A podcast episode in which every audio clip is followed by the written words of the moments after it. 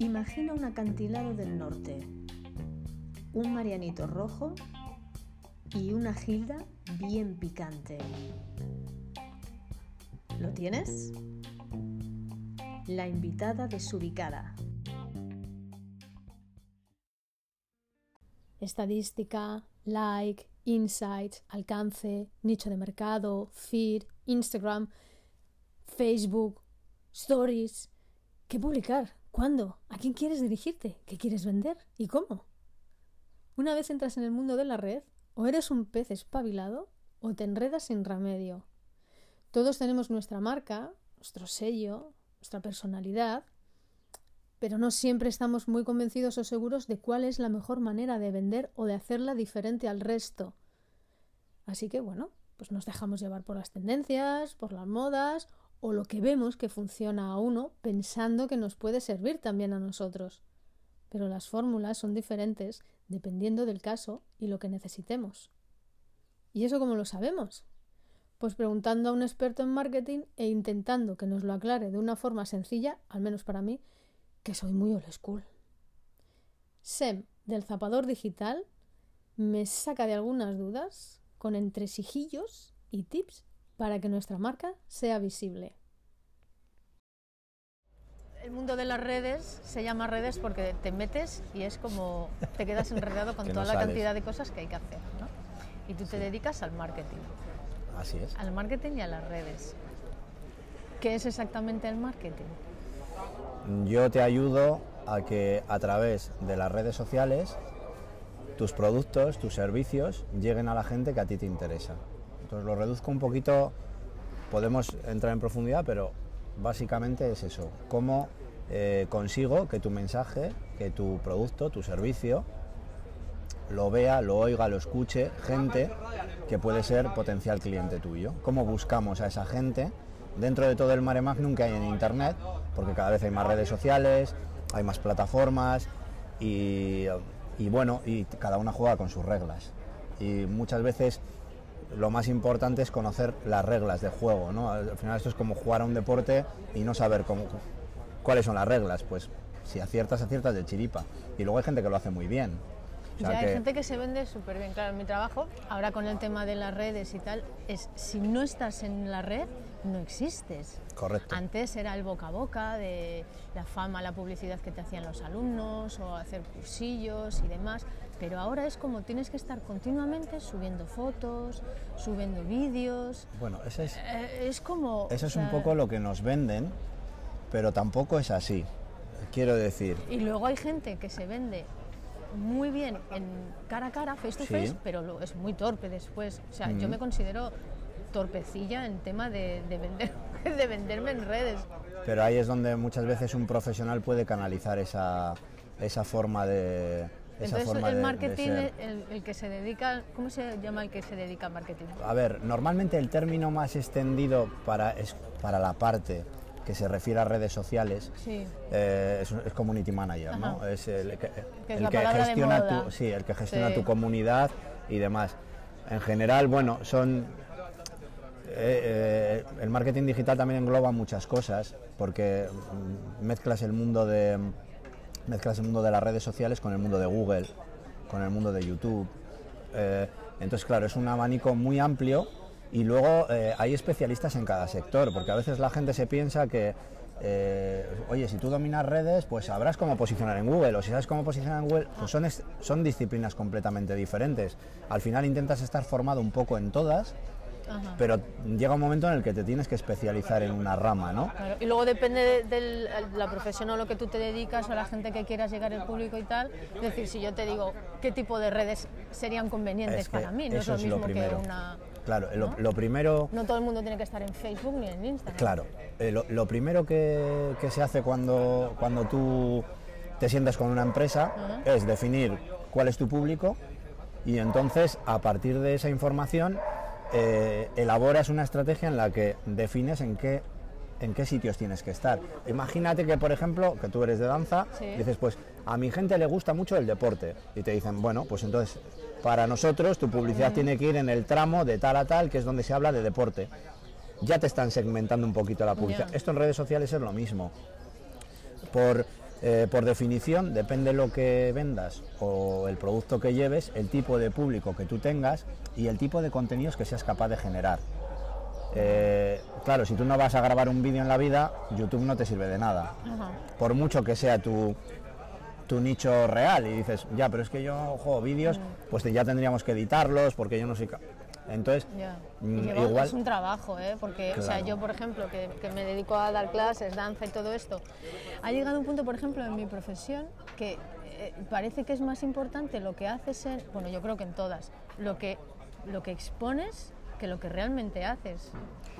Eh, pero muchas veces se cae en eso, en preocuparse más de, la imagen que das, que está bien porque hay que cuidarlo, es muy importante, pero más que de transmitir tu, know-how, ¿no? Es decir, ¿por qué tienes que venir a...? Pero es que ahí es donde se ve la mano de un profesional cuando lo haces tú mismo muchas veces. Te pierdes un poco en el... Yo siempre digo que, que me acuerdo que una vez me dijo un, una persona con la que me reuní para hablar de redes sociales me dijo que las redes sociales podía llevar su hijo de 5 años. era cocinero y yo le dije ya, y mi hijo también cocina, pero llevar una cocina es, algo diferente. Elaborar un menú de un restaurante, saber mm. cuándo tienes que comprar, qué productos tienes que dar cada día, cómo elaborar un menú donde no canses a la gente. No puedes poner todos los días. A mí se me da muy bien cocinar arroz y pongo todos los días arroz, pues llegará un momento en que la gente no vaya. Eh, esa es también la base de las redes sociales, establecer una generación de contenidos, establecer un calendario de contenidos, qué tengo que publicar, de qué voy a hablar, no. Eh, cuando lo hace un profesional de detrás hay, hay una estrategia y, hay una planificación y no se suele hacer al azar, es decir, hoy se publica una cosa y mañana se publica otra porque dependiendo del tipo de contenidos vamos a llegar a un tipo de gente. Esto es lo que te digo también de conocer un poco las reglas del juego, ¿no? Cómo funciona. Eh, mira, ahora por ejemplo en, en, Instagram están muy de moda las, las stories. Sí. Bueno, según los estudios de las herramientas con las que los profesionales trabajamos, las stories dan mucho menos alcance que la publicación en feed. Y si después de esto vas y lo miras en tu Instagram, te darás cuenta de que una publicación en stories normalmente llega a mucha menos gente que, en el feed de, Facebook. Pero como está de moda, la gente lo hace por inercia. Y tengo, tengo, conozco empresas que, bueno, que, para llevarles el marketing se tengo que decir, oye, necesito que subas publicaciones al feed porque solo hacen stories. Te pueden hacer cinco stories diarias, pero ni una sola publicación en el, en el feed, ¿no? Que lo que te estaba diciendo, que me da la sensación de que con el stories la cosa es mucho más rápida, como que la gente no tiene tiempo a dedicarse a mirar el feed. y luego hay gente que a mí no me aparece en, las, en mi me aparecen siempre los mismos, que yo les quiero mucho y me caen muy bien. Mira. Pero de repente, a ver, ahora Vamos Marco está enseñando cómo funciona el tema para estar al día. Mira, por ejemplo, esta publicación ves que este cliente la han visto 700 personas, ¿vale? Voy a intentar buscarte, a ver si hemos subido. Mira, y tenemos aquí una history de, de, hoy, ¿vale? 207, la mitad. Fíjate. Eh, ¿Por qué? Porque también hay sobresaturación de histories me pasaba hablando con, con, una chavalita joven que decía, no, pues yo las stories, es que yo veo muchas stories, claro, pero si tú en tu feed de stories tienes 170, ¿tú las ves todas? Dicen, no, digo, pues hay 30, 40 que no les vas a ver nunca, porque siempre están al final. Eh, esto es desconocimiento de, de, la estadística, porque al final es un formato bonito, nos permite hacer muchas cosas y hay que combinarlo, ¿eh? Ojo, no estoy diciendo que...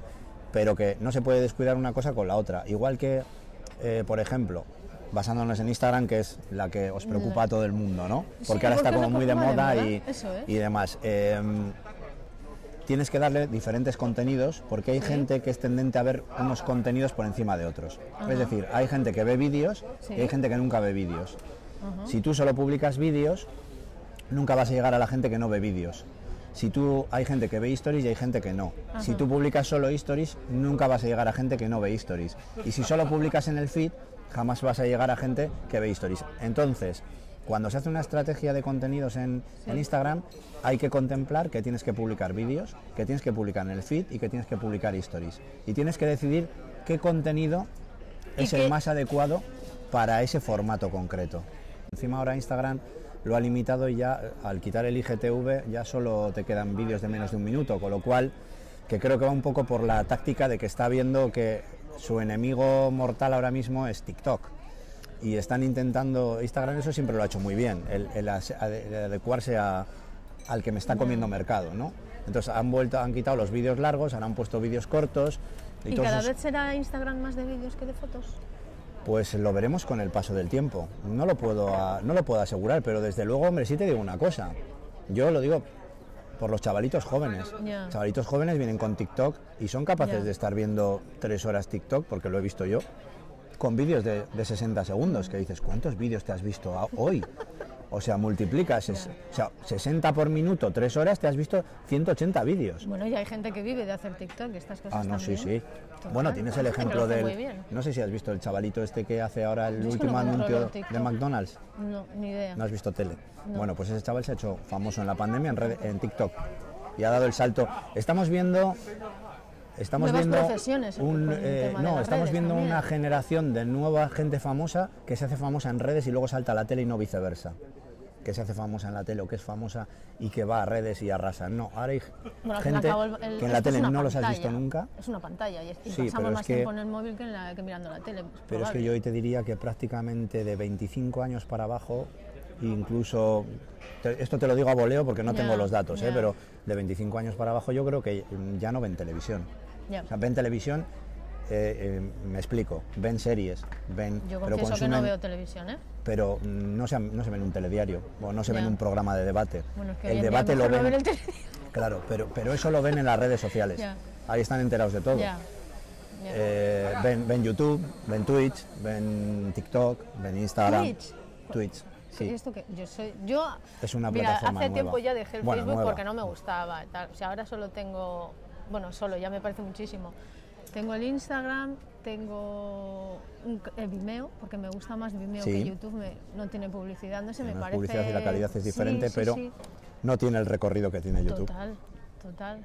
Pero bueno, luego es eso, ¿no? Que lo popular no significa que sea bueno. Por, por eso te digo que cuando tú haces una generación de contenidos, tienes que saber en dónde estás. Mira, ahora me acabas de dar una diferenciación muy buena. ¿Quién, quién va a Vimeo? Pues normalmente empresas que no les importa mucho el que tenga muchas visualizaciones sus vídeos, pero que sí quieren dar una imagen.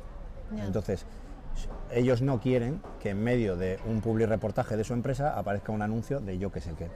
Entonces, me voy a Vimeo, mejor calidad de vídeo, no hay anuncios o menos anuncios, y entonces para mí es más interesante, Mm. porque no busco eso.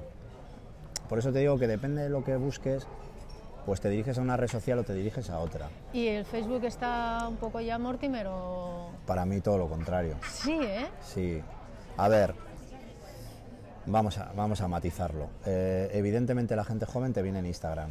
Sí. La gente menor de 30 años casi está desapareciendo de, de Facebook porque van directamente a Instagram. Eh, pero a nivel de datos, Facebook sigue siendo un mucho mejor generador de tráfico y de visualizaciones que Instagram.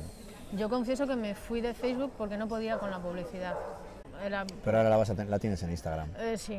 Dos publicaciones, un anuncio. Dos Total, publicaciones, un anuncio. total. Sí. ¿Por qué? Pues porque hay que monetizar. Te mete, te mete mucho, te mete mucho.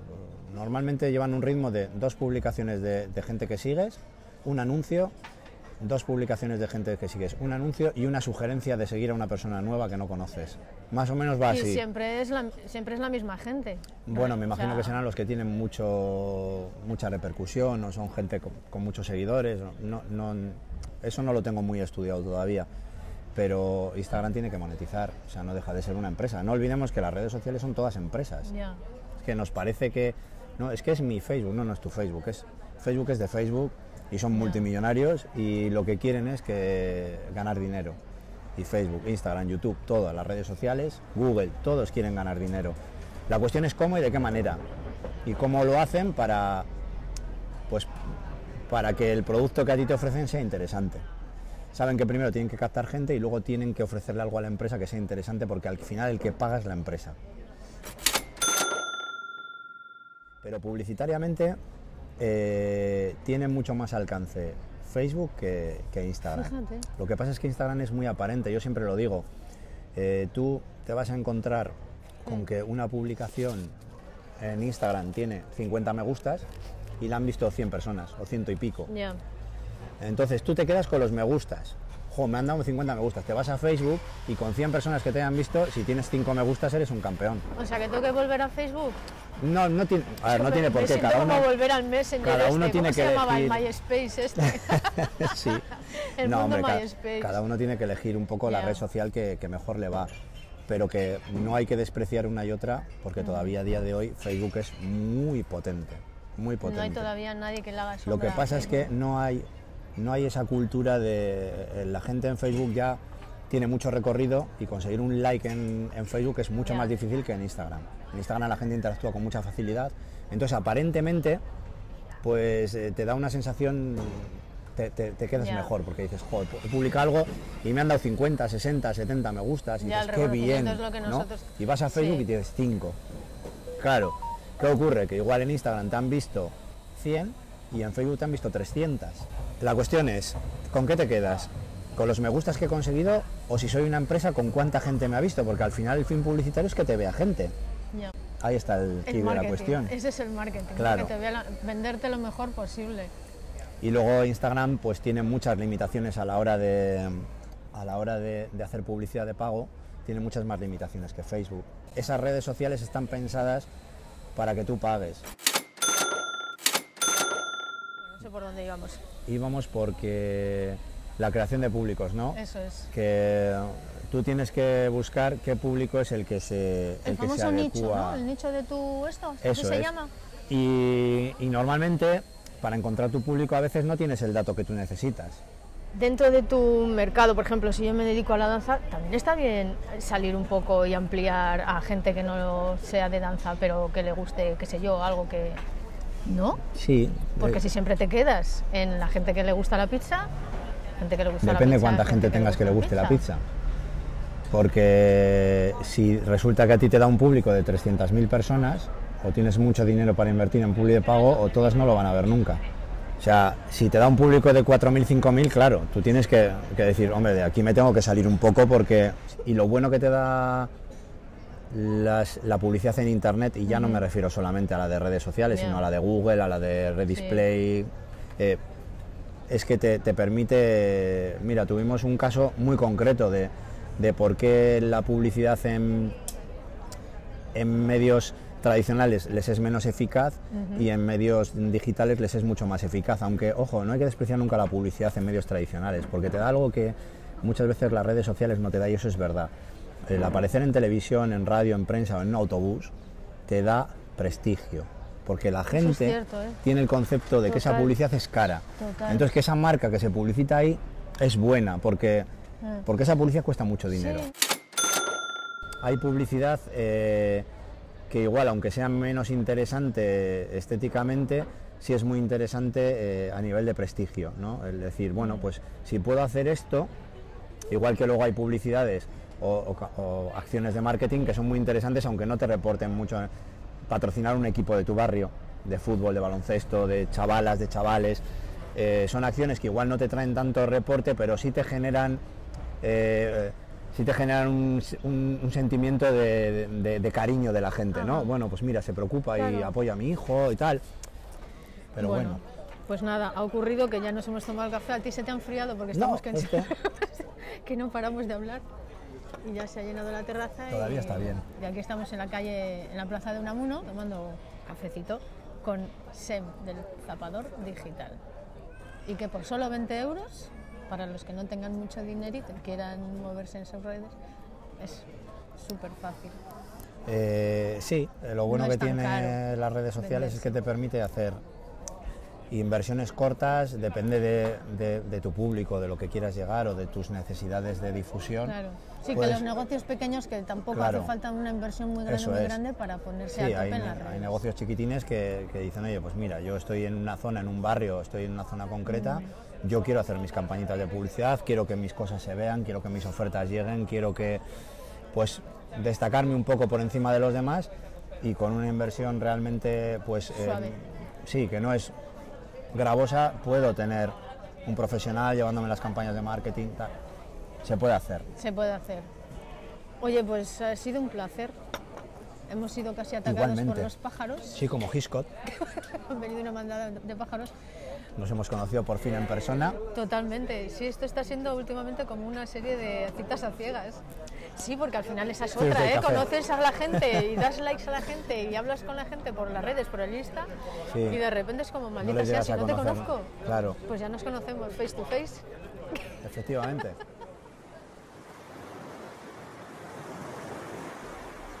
La invitada desubicada.